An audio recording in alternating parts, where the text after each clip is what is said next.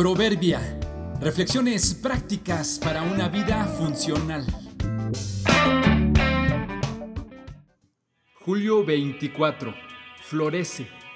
Sin importar nuestros trasfondos, fuimos hechos para el mismo fin.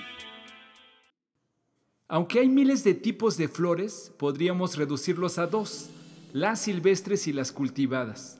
Las primeras son hermosas cuando crecen en los campos entre las rocas en los desiertos.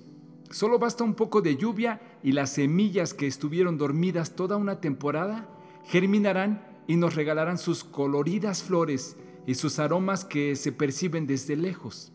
Algunas son capaces de florecer en los lugares más recónditos e inimaginables.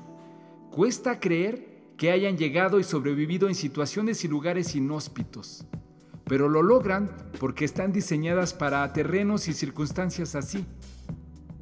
El segundo tipo de flores son las cultivadas, que crecen en condiciones y lugares artificiales y adaptados a propósito para su mejor desarrollo.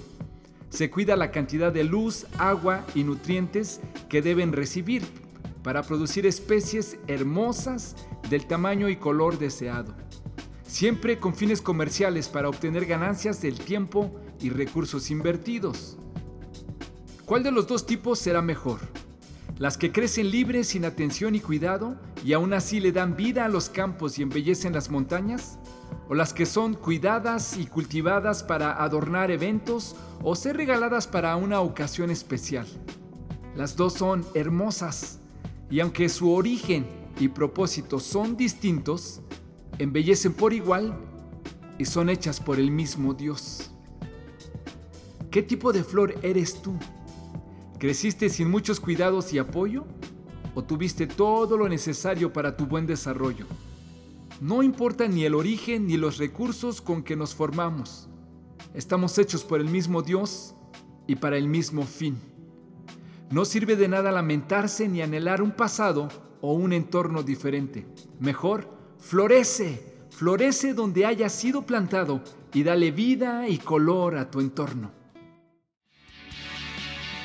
El hombre, nacido de mujer, corto de vida y lleno de turbaciones, como una flor, brota y se marchita, y como una sombra huye y no permanece.